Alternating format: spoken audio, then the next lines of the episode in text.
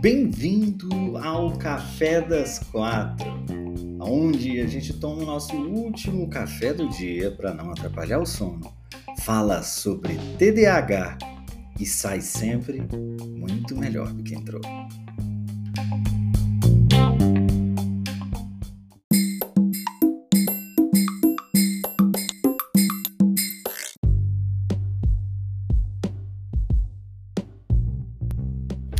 Boa tarde, boa tarde, sejamos todos muito bem-vindos a mais um Café das Quatro. Hoje respondendo algumas perguntinhas da nossa audiência. O pessoal tá aqui no Instagram e o pessoal já começou a deixar as perguntas e eu vou começar lendo aqui a nossa primeira pergunta. Ouvi falar que café faz mal para quem tem TDAH. É verdade? Peraí, que antes de eu responder essa pergunta, eu vou tomar um gole de café. Peraí, que eu vou tomar um gole de café. Olha só, vou tomar um gole de café. Hum, hum. Por sinal, está delicioso. Bom, vamos à pergunta. O café, ele tem algumas propriedades, né? A cafeína, em especial, ela é um estimulante, né, do, do sistema nervoso. Então, a gente tem o nosso cérebro hiperativo. Então, se você dá estímulos para o teu cérebro, ele vai ficar mais estimulado, né? Agora, isso também tem efeitos diferentes é, é, é, entre uma pessoa e outra. Algumas pessoas podem ter um aumento de ansiedade se elas tiverem um excesso de estímulos. Né? Você pode ter, por exemplo, uma pessoa que se utiliza de psicoestimulante. Então, eh, se ela usa o psicoestimulante, psicoestimulante e ainda uh, toma muito café, então pode ser que ela tenha um aumento da ansiedade, né? Pode ser que ela é, é, é, tenha uma dificuldade maior para dormir. Então você vai ter esse tipo é, digamos assim, você vai correr esse risco, que é um risco que qualquer pessoa corre, TDAH ou não. Bruno, como é que eu sei o quanto de café que eu posso tomar?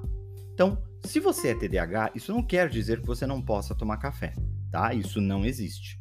Algumas pessoas não podem tomar café, não porque são TDAHs, mas porque aumenta-se a ansiedade, porque é, pessoas que não têm TDAH têm problemas com ansiedade, por isso evitam o café.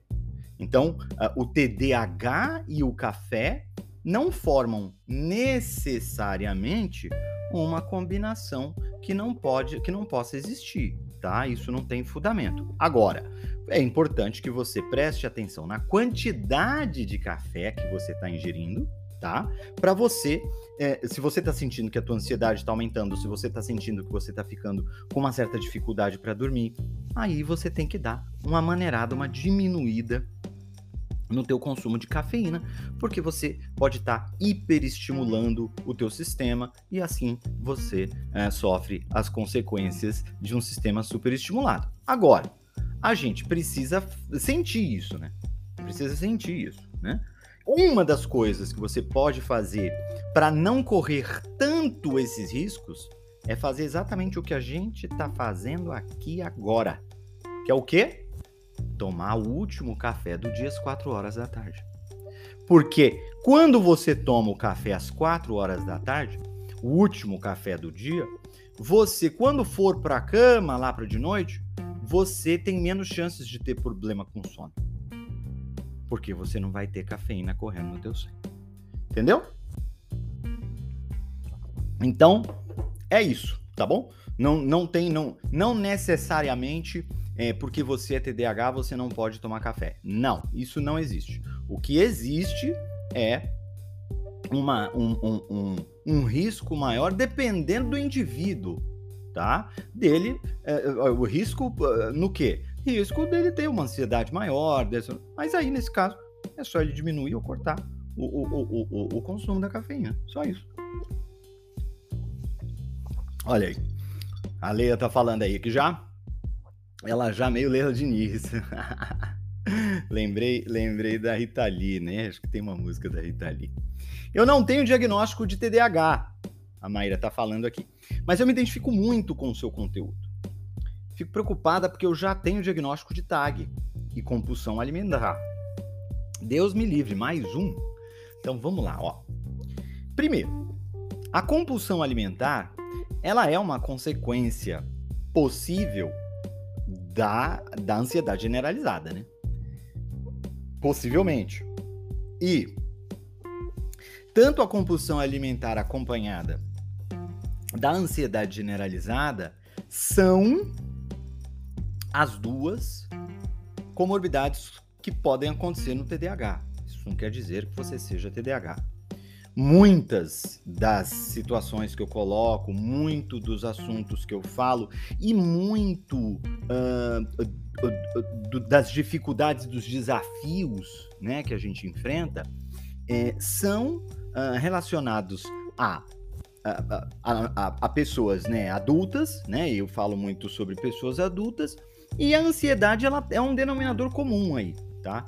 Então, o que eu quero dizer é, é se você é, é, uma pessoa que já foi diagnosticada com transtorno de ansiedade generalizada, existe uma chance muito grande de que você vá vá se identificar com o meu conteúdo, isso não significa que você seja TDAH. Agora, se o grau de identificação for muito grande em coisas que vão além da ansiedade, além de uma compulsão alimentar, por exemplo, se esses sinais começarem a aparecerem de modo de, aparecer de um modo muito evidente, aí tem que falar com o médico, não tem jeito, tem que ir com o médico e tem que perguntar o que que é. Agora, com relação ao medo, tá? Nossa, eu tô com medo de ter mais, é, mais esse diagnóstico, porque eu já tenho o diagnóstico de TAG e já tenho, quer dizer, já tenho ansiedade generalizada e já tô com compulsão alimentar. Vou, tô com medo de ir lá e descobrir que eu tenho mais um.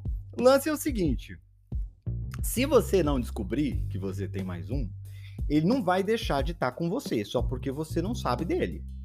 E eu te digo mais: o pior se você tiver mais um diagnóstico, o pior já passou. Porque você já esteve no escuro por muitos anos da tua vida. Certo? A partir do momento que você descobre que você, de repente, é, é TDAH, possui o transtorno, você tem uma série de soluções, de chances de resolver o problema, de lidar com ele. Entende? Então, assim, eu particularmente só vejo coisas positivas no diagnóstico de TDAH. Eu só vejo coisas positivas. Ah, Bruno, eu vou descobrir que eu tenho mais um transtorno. Deixa eu te falar, você descobrir que tem um transtorno não significa que ele não existisse antes da tua descoberta, tá?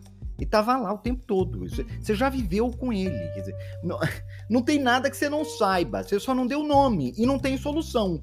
Mas eh, todos os problemas e as dificuldades que o transtorno te traz, você já tá vivendo com ele desde que você existe. Entende? Então, então eu não vejo, eu não vejo nenhum tipo de, de necessidade de você ter medo do diagnóstico, entende? Medo você tem que ter de viver o resto da sua vida sem saber o que de fato está te dificultando para que você possa resolver e chegar nos objetivos que você quer. Disso sim você deveria ter medo, né? Medo da escuridão, não da luz, né? Medo de uma medo de, de ficar completamente perdida sem saber o que está acontecendo com você, tudo bem. Mas uma vez você tem um diagnóstico, você tem uma cartilha, você sabe como o teu cérebro funciona, você segue o Bruno, você assiste o conteúdo do Bruno, você sabe de uma série de coisas que você precisa fazer para você conseguir ter os resultados que você quer. Simples assim.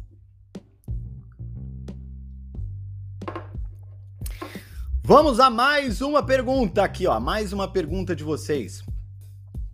É, Bruno, o que você acha do homeschooling?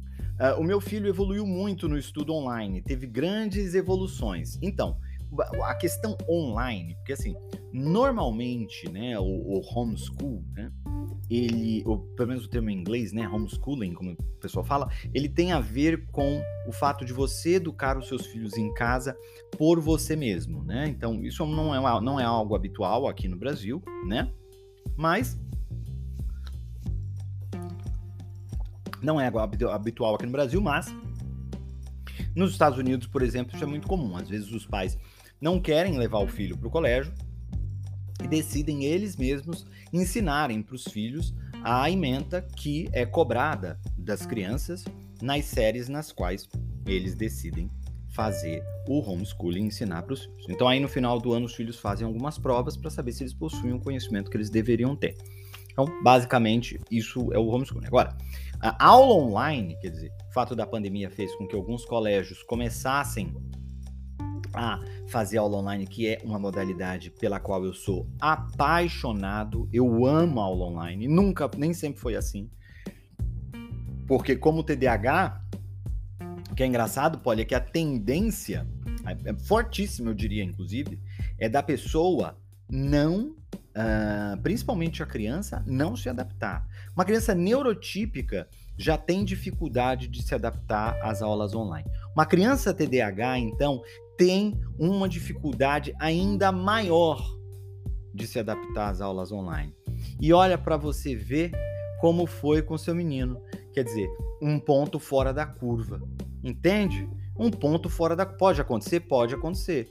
O seu filho descobriu agora o que eu descobri há pouco tempo né? Que o fato de eu conseguir ter a liberdade do meu tempo, de eu conseguir organizar, ter essa independência de como eu vou utilizar o meu tempo, ela pode ser uma maldição, como pode ser o melhor dos mundos. E eu sempre achei que seria o melhor dos mundos, mas quando começou a acontecer comigo, não foi foi uma maldição. Eu tive que aprender a lidar com o TDAH, eu tive que aprender a lidar com o funcionamento desse meu cérebro, para aí sim eu colocar o rumo nas coisas, definir quais seriam as técnicas, quais seriam as ferramentas, de que maneira eu conseguiria executar as coisas que eu quero executar. Então, eu, eu precisei dessa cartilha, de entender como é que as coisas funcionam, aplicar, o que nem sempre também é fácil, é difícil, é complicado, você ter que aplicar determinadas determinadas é, técnicas, determinadas ferramentas, mudar comportamento não é algo fácil, ainda mais para quem é TDAH, é difícil. Não é fácil. Então, o que é importante que todos vocês tenham em mente é essa transformação que me trouxe até onde eu estou hoje, fazendo as pós-graduações todas online e tudo mais, foi uma trajetória. Então, as ferramentas que eu passo, né, todo passo a passo que eu dou, tudo isso foi o que me trouxe até aqui. Né? Eu conseguir fazer as pós e tudo, fazer tudo online e amo fazer tudo online. Né? Porque eu não preciso me deslocar, eu não preciso.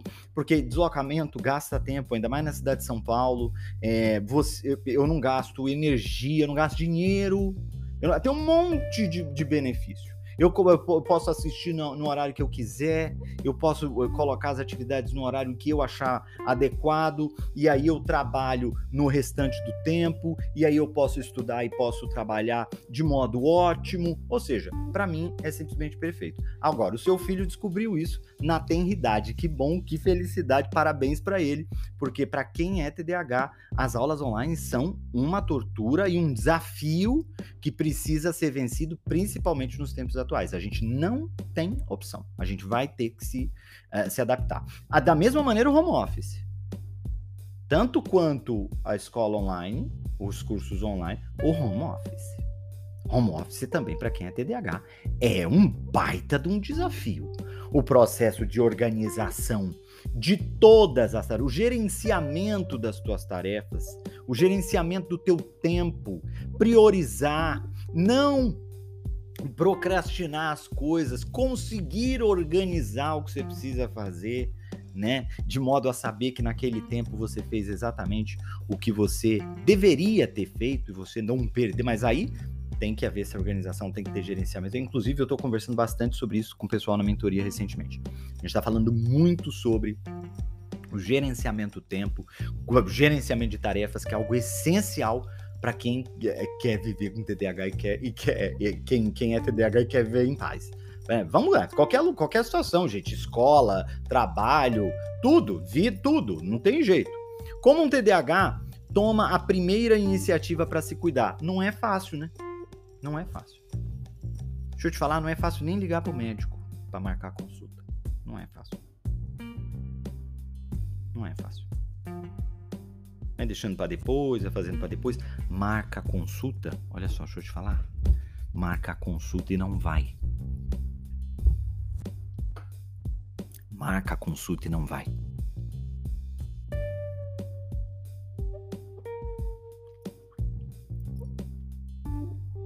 Pode acontecer. Acontece com muita frequência, inclusive. Nunca marca o dentista. 10 anos sem ir no dentista. É falta de autocuidado, você concorda? Concordo. Então, esse TDAH que não tem iniciativa de se cuidar, você tem que chegar para ele e tem que falar assim: Você acha que a tua saúde mental hoje afeta os teus resultados com relação à tua saúde física?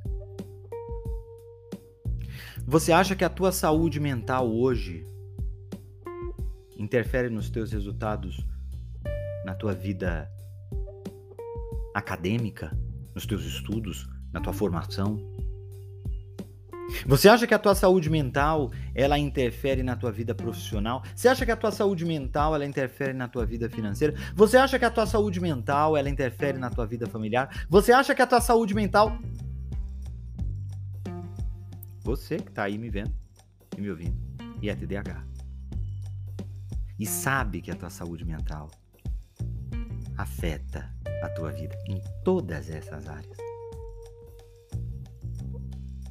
Quando você decide não priorizar a tua saúde mental,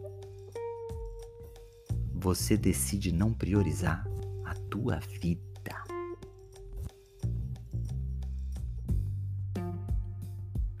O grau de consciência que você precisa ganhar é até você chegar numa crise de pânico.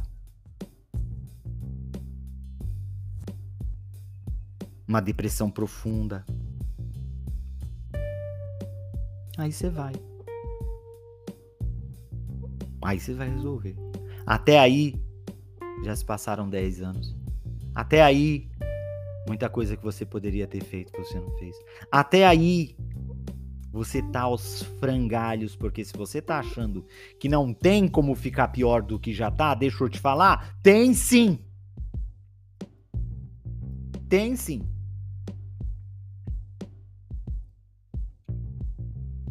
Procure a, a tua saúde mental, ela é prioridade, porque ela afeta todas as áreas da tua vida e ela é uma responsabilidade sua. Você vai buscar um médico para te ajudar, de repente um terapeuta para te ajudar, de repente o Bruno para te ajudar. E todos nós vamos fazer isso com o maior prazer. Mas a responsabilidade é sua e de mais ninguém. É impossível que qualquer pessoa seja responsável pela tua saúde mental possível. Só você pode ser. Então, você tem que fazer ir atrás, você tem que procurar ir atrás, você tem que procurar solucionar, você tem que procurar ir atrás de ajuda. Bruno, mas eu nem sei se eu sou TDAH, então você já tem uma primeira missão, se você desconfia, que é procurar saber, uai. Eureka! Vai saber. Bruno, tem... você lembra do teste? Eu não sei se todo mundo já fez o teste. Tem um teste que ajuda você a ter uma noção, não é um diagnóstico. Aí para ter uma noção se as tuas dúvidas se você é TDAH, não sei se elas fazem sentido, né? É um teste reconhecido aí pela Organização Mundial da Saúde. E esse teste ele, ele, ele, é, ele é de padrão internacional, os países todos usam ele, foi montado por psiquiatras, neurologistas, psicólogos do mundo inteiro. E esse teste, ele ajuda você a saber se as dúvidas que você tem sobre a possibilidade de você possuir o transtorno, se elas têm um mínimo de fundamento. Ou seja, o que, que esse, esse, esse teste ele pode te falar? No final ele vai te falar, olha, é melhor você procurar um médico para aí sim ir atrás de um diagnóstico, que também pode não dar em nada. Ou então o teste vai te falar assim: olha, desencana que tá tudo bem com você, isso aí que você tá pensando que você deve, isso aí é normal. É isso que o teste vai fazer, né? Aí você vê se faz sentido ou não você Bruno, como é que eu consigo esse teste? Você consegue esse teste me pedindo no direct, tá? Ó, quanto mais objetivo você for, mais rápido eu vou responder. Se você se você for me contar toda a história da tua vida, eu vou ler uma hora, mas vai demorar. Porque eu dou prioridade para quem já pediu rápido, para eu mandar rápido. Agora, se tem muita coisa para eu ler e no meio disso você tá pedindo teste, vai demorar mais, porque eu deixo as mensagens longas para ler depois. Porque senão, eu, pouco tempo que eu tenho, eu vou, vou, responder uma, quando eu posso responder dez. Tá? Então, é, é, é uma questão de administração e de gerenciamento do tempo que eu preciso fazer e das tarefas. Né? A minha prioridade é ajudar uma pessoa ou ajudar dez pessoas? Entende? Então, é importante que você seja objetivo se você quiser a resposta rápida. Se você não se preocupar com isso, não tem problema, porque TDAH quase nunca é ansioso. Você nem vai ficar ansioso esperando resposta alguma, que muito provavelmente é o que vai acontecer com você. Então aí não tem problema. Você põe a história lá e tal, é a hora que dá. Eu, eu dou uma lida, tá bom? Vou ler, responder mais uma pergunta aqui. Olha se você riu daí, hein? Olha se você riu daí.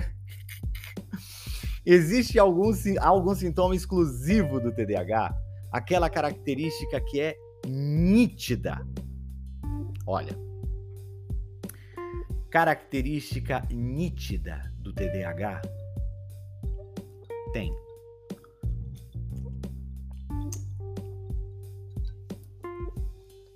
Só que ela não é tão evidente quanto você gostaria que fosse. O TDAH, ele é caracterizado basicamente por um nível específico de hiperatividade cerebral, seja no, no, no, na apresentação desatenta, majoritariamente, ou na apresentação hiperativa, ou combinada que seja.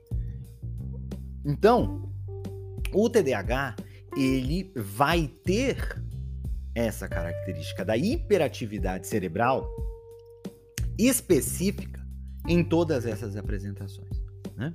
Agora, como você identifica essa hiperatividade cerebral no comportamento do indivíduo é que é que é complicado de você fazer. Então, a gente tem uma causa interna, né, que é comum a todos os TDAHs, mas para que nós possamos chegar a essa causa, a gente precisa identificar determinados comportamentos, né, como se fosse peças de um quebra-cabeça, é isso o que o médico faz, e aí, por isso ele faz um, um, um, perguntas sobre toda a tua infância, sobre toda a tua vida, sobre todo o teu comportamento ao longo de toda a tua vida, que é justamente para ele poder é, é, começar a entender de que forma você foi se desenvolvendo, porque se de fato você possui o transtorno, então você foi desenvolvendo o transtorno ao longo da vida e ele vai identificando esses comportamentos que podem compor essa imagem do transtorno, tá bom?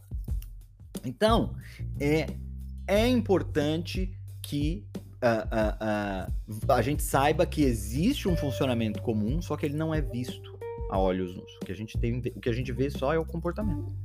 Né? E aí, é, o comportamento, é, são vários comportamentos que vão juntos. E, e, ó, tem, tem uma coisa, tem uma coisa, tem uma coisa que é importante. Tem uma coisa que é importante. Muito importante, eu diria.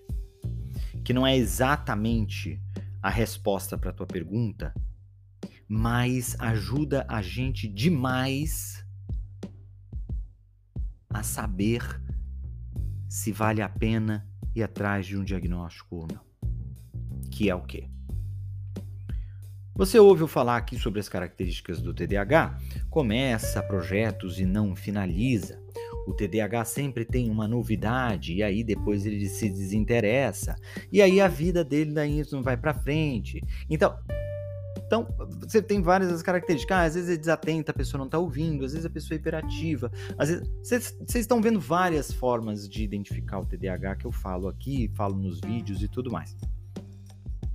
Agora, Você precisa ficar preocupado, você precisa ficar preocupada quando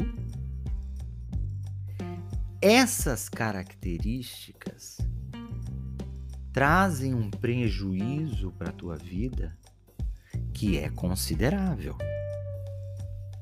É aí que o transtorno começa de fato a se materializar na tua pessoa. Todo mundo é desatento. Todo mundo passa por momentos na vida com uma hiperatividade eufórica em função de determinados contextos, de determinadas fases. Todo mundo passa por isso.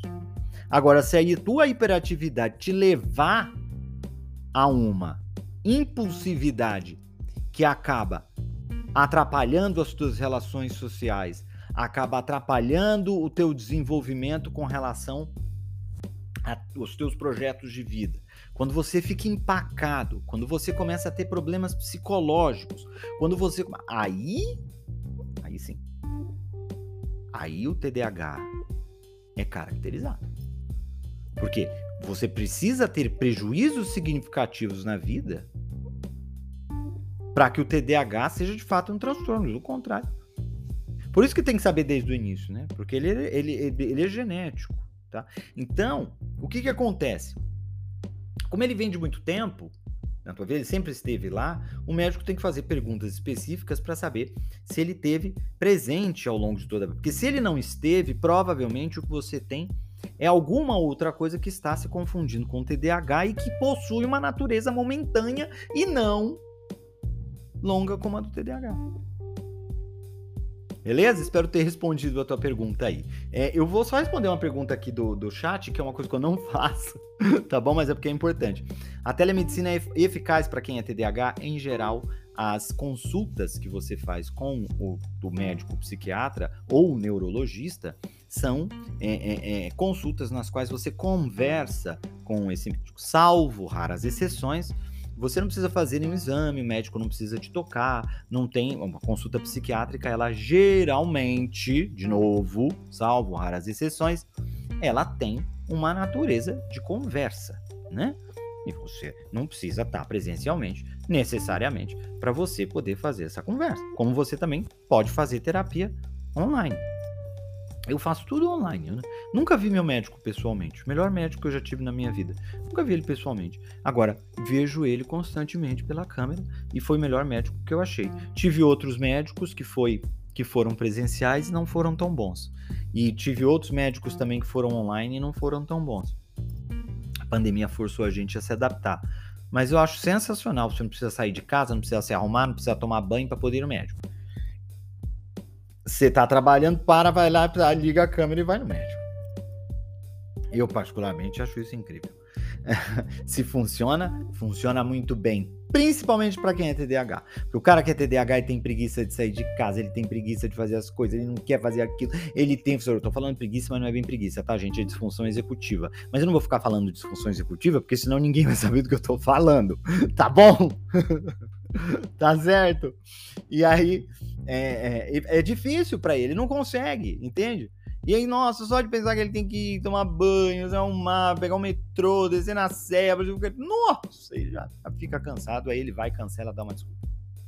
E aí, quando é online, não. Quando é online é muito mais fácil, tá? Então, eu acho, por exemplo, eu quando procurei lugar para morar aqui em São Paulo, eu queria um lugar central, que, que, me facilitasse caminhar pela cidade, ou no máximo ir de Uber, os locais que eu precisava, mas um local que fosse é, é mais centralizado, justamente porque eu doei meu carro, dei meu carro para meus pais, né? Quando eu vim morar em São Paulo, eu dei meu carro para meus pais, porque eu não queria ter carro aqui em São Paulo, eu acho que a qualidade de vida é péssima, é muito barulho por nada. Eu sou sozinho, não preciso, eu não tenho necessidade nenhuma. Então, é, aí a telemedicina, na minha opinião, veio para ficar, principalmente nesses casos, tá? É, não só consulta psiquiátrica ou neurológica, como é, porque exames, exames você vai mandar para ele por e-mail, né? De, de exame, é, é, ele vai te passar as prescrições, exame, né? E aí depois você vai mostrar para ele, ele vai ver de lá, né? Não tem diferença nenhuma, tá bom? É, mais uma perguntinha, eu vou ler aqui. Olha, já tentei muitas técnicas e tenho dificuldades em manter. Como melhorar a disciplina para continuar? Mas para continuar o quê? Depende. Ó, disciplina, presta atenção, disciplina não é um espírito que baixa em você, que toma conta do teu corpo e que muda o teu comportamento da noite para o dia. Disciplina é um sistema que você estabelece para você e que força você a fazer as coisas que você quer fazer, mas que nem sempre você tem vontade. Bruno, como é que é isso? Eu vou explicar amanhã, no Café das Quatro. A gente vai falar sobre disciplina. Amanhã, quatro horas, a gente vai falar bastante sobre esse assunto. Vejo vocês amanhã às quatro horas, aqui no Café das Quatro. Amo vocês. Beijo imenso. Fui!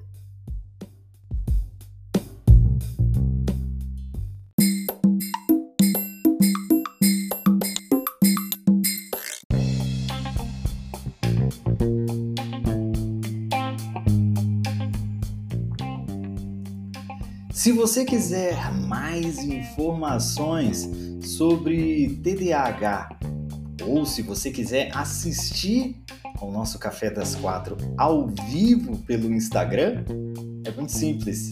É só me seguir por lá. É arroba Bruno Lima Nunes.